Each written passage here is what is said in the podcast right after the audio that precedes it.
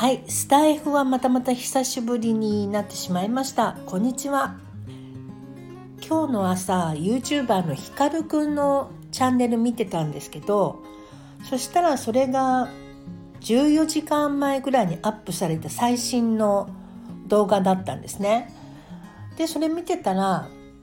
ひかるくんがお腹が夜中に空いてしまって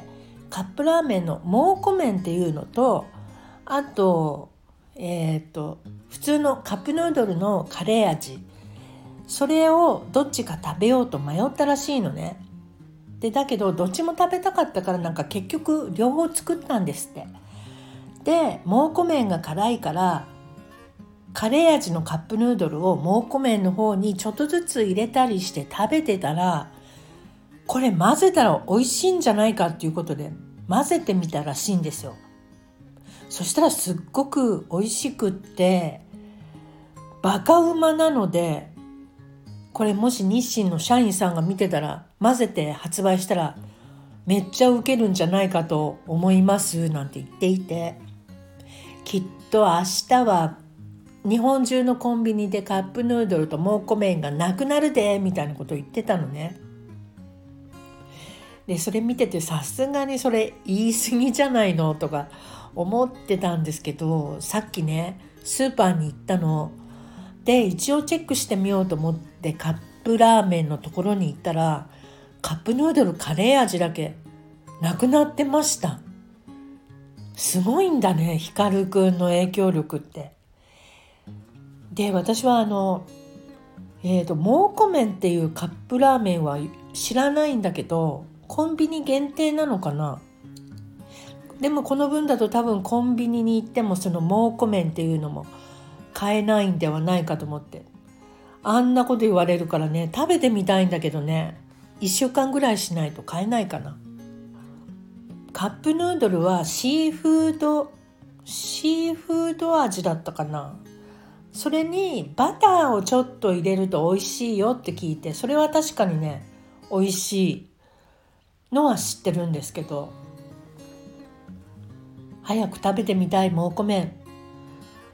ということが言いたくてちょっとスタイフで収録してみました。でもう一つ言いたいことはクラブハウスね。クラブハウスはもうすでに私飽きてしまったんですけど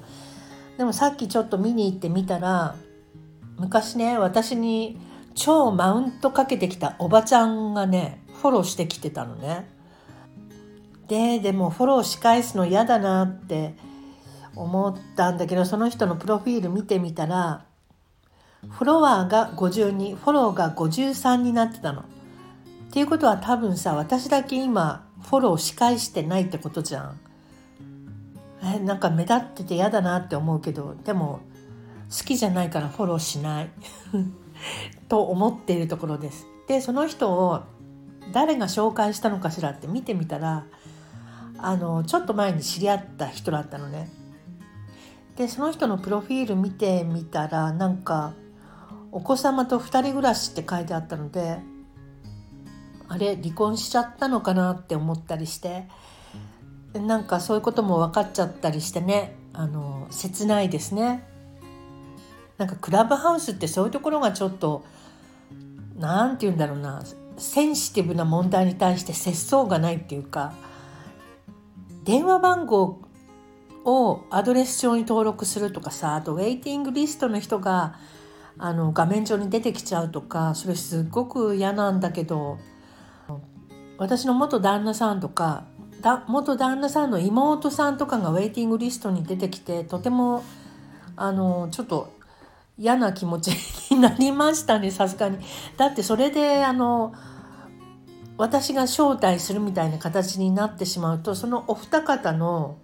えー、をインバイトしたのは私っていうことになっちゃうから一生残っちゃうじゃない。ちょっとそれは嫌かななんかそんなさ遊びでやってることなのにクラブハウスって現実のなんかこう複雑なしがらみを突きつけられてるようですごい嫌ですねあれは。ねクラブハウスはそんなに長いことやらないんでいいんですけど。ということでえー、ちょっとお話してみました。私は今ポッドキャストの方で湘南マダムチャンネルニューシニアパラダイスという番組をやっておりますので興味のある方はそちらの方にどうぞ遊びに来てください。で、えーえー、Apple Podcast の方からサブスクリプション登録していただけるととってもとっても嬉しいです。あ別にあのどこから登録してもいいんですけど Spotify とかなんだっけ Google ポッドキャストとかいろいろあるみたいなんですけどね。どどこでもいいです。聞いていただけたらとても嬉しく思います。はいということでじゃあまたね